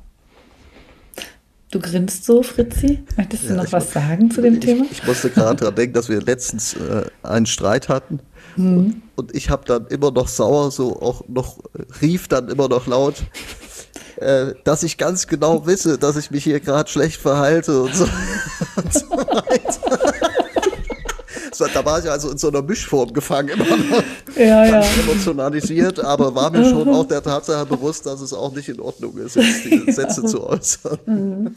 Schafft ihr das denn eigentlich, hm, statt dann so den anderen immer oder die andere zu interpretieren und zu analysieren, auch einfach gegenseitig direkt zu fragen? So? Also man hat ja auch schnell Thesen darüber, warum eine Person was vielleicht so sieht oder macht. Wir sind beide schon schnell dabei, dem anderen zu sagen, was bei ihm eigentlich gerade Phase ist. ja. Wir lernen das aber auch, mhm. obwohl das auch nicht immer so auf Gegenliebe stößt. Also ich erinnere mhm. mich auch schon ein paar Mal, dass ich äh, dann aktiv auch gefragt habe, so was ist denn jetzt eigentlich dein Ziel hier in dieser Diskussion? Geht es darum, dass wir uns miteinander verständigen oder ja. möchtest du eigentlich gerade nur deine Wut, deine mhm. Gefühle rauslassen, deine Gedanken? so, dann setze ich mich hier genau. hin und äh, Wo wollen wir hin? zu. Mhm das ist dann auch nicht unbedingt im akuten Moment so auf Gegenliebe getroffen. Mhm. Aber wir versuchen das schon auch äh, mehr zu verstehen, worum es mhm. dem anderen geht und mhm. ihn oder sie das dann auch aktiv zu fragen. Ja, okay. Und so generell mit so zum Umgang, vielleicht jetzt abschließend nochmal zum Umgang mit Unterschieden die natürlich auch besonders der Fall sein können, vorhanden sein können, wenn wir so eine Konstellation haben, eindeutig hochbegabt und eindeutig nie hochbegabt vielleicht. Ne? Ähm, das kann ja alles Vor- und Nachteile haben. So, aber wie ist das bei euch? Ähm, gibt es so Dinge, wo ihr wirklich sagen würdet, so, boah, das ist was, ey, das wäre echt schön, wenn der oder die andere so ein bisschen mehr so ticken würde wie ich selbst? Also etwas, was ständig irgendwie noch so ein, so ein Ding ist oder nee? Eigentlich findet ihr das ganz schön, dass es Unterschiede gibt auch. Ja, schön. Mhm. Ja, die bringen uns immer wieder zueinander. Ja, also ja, cool. wenn ich weiter mhm. weg bin, dann holt Fritzi mich ran und hat mehr Nähebedürfnis und mhm. umgedreht, äh, ja. so dass wir sehr ergänzend sind, auch in der Kommunikationskultur. Mhm. Ähm, das, also ich finde das, empfinde das als eine wahnsinnige Bereicherung und ich möchte auf keinen Fall, äh, dass Fritzi sich grundsätzlich ändert. Ich finde das schön, mhm. dass wir uns mhm. miteinander verändern und miteinander auch die Kommunikation angehen und mhm. äh, lernen, wie das auch gut gehen kann, gerade auch im Hinblick darauf, dass mhm. wir Eltern sind und unserem Kind das auch mhm. konstruktiv vorleben möchten. Aber dass Fritzi grundsätzlich irgendetwas ändert, das möchte ich auf keinen Fall. Der mhm. soll so bleiben, wie er ist. Oh, das ist aber schön. Das geht mir im umgekehrten Falle natürlich ganz oh. genauso.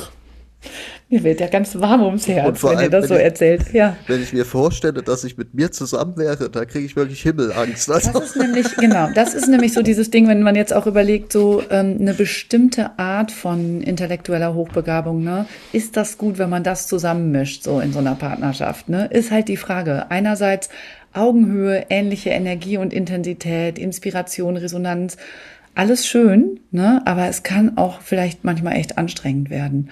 Und wenn da so ein Begabungsunterschied besteht, so, ne, das, also meine ich jetzt gar nicht auf euch bezogen, aber generell auf Partnerschaften, dann kann das ja auch funktionieren, wenn die Unterschiede vielleicht nicht zu groß sind, weil so ein gegenseitiges Verständnis sollte schon noch möglich sein.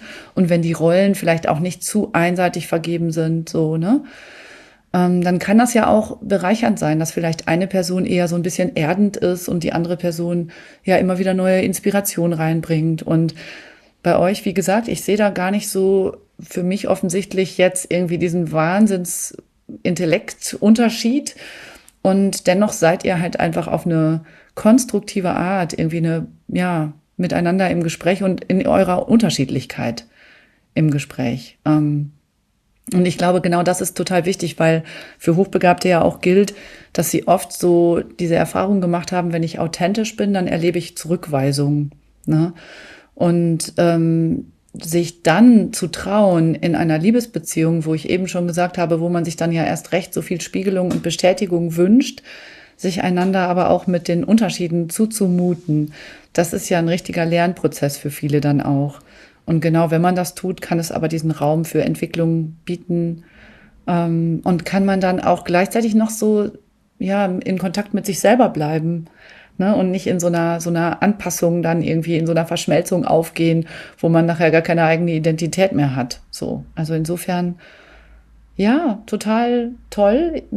Also ich könnte mich jetzt noch ewig mit euch unterhalten, aber vielleicht so mit Blick auf die fortschreitende Zeit ähm, versuchen wir hier mal das Paket ähm, fertig zu schnüren.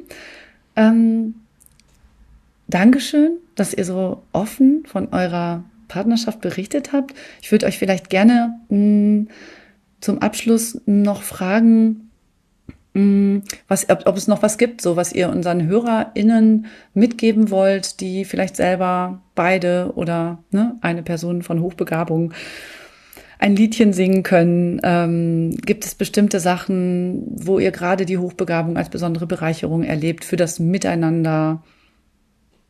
Was ihr gerne einfach nochmal weitergeben könnt oder für einen konstruktiven Umgang damit an Ideen habt. Ich glaube, wenn man äh, lernt, dieses Spannungsfeld, was vielleicht von Hochbegabten aufgemacht wird, ähm, mitzugehen, ohne darin aufzugehen, also noch man selber zu bleiben, dann bringt das an so vielen Ecken äh, eine wahnsinnige Bereicherung und dann sollte jede Person, aber das glaube ich, gilt auch grundsätzlich, einfach auf sich schauen und auf die eigenen Grenzen schauen und diese auch kommunizieren, wenn man merkt, dass es einem zu viel mhm. ist. Äh, dort auch die Grenze zu setzen, immer in dem liebevollen Blick, das geht nicht gegen dich, sondern für mich.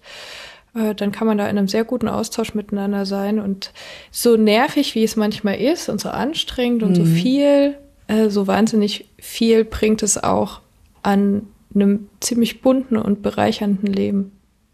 Und das wow, finde ich ja. schön. Was für schöne Schlussworte. Möchtest du noch was ergänzen, Fritzi, aus deiner Sicht? Ich habe irgendwie so jetzt den Eindruck, dass, dass wir jetzt so eine total idealisierte Form äh, der Beziehung hier dargestellt haben. Deswegen möchte ich den ZuhörerInnen einfach auch nochmal mitgeben, dass wir natürlich eine sehr gute Beziehung führen. Das würde ich schon auch heute mhm. sagen. Aber wir haben trotzdem immer noch ganz viele Bereiche, an denen wir arbeiten. Und es ist auch immer noch so, dass ich als Mensch sehr widersprüchlich bin, dass ich sehr viele Bedürfnisse in mir trage, die sich gegenseitig bis zum gewissen Grad ausschließen und dass ich damit als menschliches Wesen auch immer noch sehr zu kämpfen habe und auch meine Partnerin, ja. Mhm. Und das das sind jetzt vielleicht dann wirklich die letzten Worte von mir, das wirkt sich natürlich auch auf unsere Elternschaft aus und für mich ist es sowohl das Erfüllendste, aber auch das Schwerste, was ich halt je angegangen mhm. bin äh, als Aufgabe, äh, Vater zu werden. Und ich bin froh, dass ich Gretel da an meiner Seite habe. Aber auch mhm. das ist ein Thema, über was wir jetzt noch mal vier Stunden miteinander mhm. sprechen könnten, locker. Mhm. Ja, danke schön. Auch das ähm, fand ich noch mal gut, dass du das angesprochen hast. Natürlich es ist nicht alles einfach immer nur schön, so klar. Und ähm, es gibt viele Herausforderungen zu bewältigen, aber ich finde es sehr schön bei euch zu erleben, wie viel Verbundensein miteinander bei aller Offenheit, bei aller Auseinandersetzung da vorhanden ist und dass ihr euch sehr dessen bewusst seid, dass auch Unterschiede einfach wirklich bereichernd sind und dass eben die Hochbegabung nicht nur eine Herausforderung ist, sondern auch eine tolle Ressource und Inspirationsquelle. Ja, ein großes Dankeschön an euch beide, Gretel und Fritzi, für dieses schöne Gespräch miteinander. Es hat mir große Freude gemacht. Vielen Dank für die Einladung. Sehr gerne. Ja, vielen Dank nochmal für die Einladung und ja, wir sehen uns ja immer mal. Ja, wir sprechen uns wieder. Dann macht's ganz gut, habt einen schönen Tag. Tschüss. Tschüss. Tschüss. Das war also mein Gespräch mit Gretel und Fritzi. Ich weiß ja nicht, wie es euch ging, aber ich bin total beeindruckt davon, wie reflektiert die beiden mit Ende 20, Anfang 30 sind und wie viel gemeinsame Entwicklung sie schon geschafft haben. Es wurde ja auf jeden Fall deutlich, dass die gedankliche und emotionale Fülle und Intensität und ja teilweise auch Widersprüchlichkeit hochbegabter Menschen für Liebesbeziehungen wirklich nicht so ganz ohne ist. Und auf der anderen Seite aber auch, dass die Hochbegabung ja viele Fähigkeiten mit sich bringt, die hilfreich sind, um neue Perspektiven zu entwickeln und gute Wege miteinander zu finden. Ich finde auch einfach richtig schön, dass die beiden so liebevoll voneinander gesprochen haben und auch, dass sie bei aller Ernsthaftigkeit ihrer Auseinandersetzungen scheinbar doch auch immer wieder so richtig über sich lachen können. Falls ihr jetzt beim Hören allerdings gedacht habt, oh verdammt, bei mir läuft das beziehungsmäßig alles überhaupt nicht so gut. Jetzt fühle ich mich ganz schlecht. Entwickelt bitte keine Minderwertigkeitsgefühle, denn damit seid ihr überhaupt nicht allein. In meinen Beratungen erlebe ich natürlich ganz viele Hochbegabte, die gerade schwierige Beziehungsphasen durchmachen.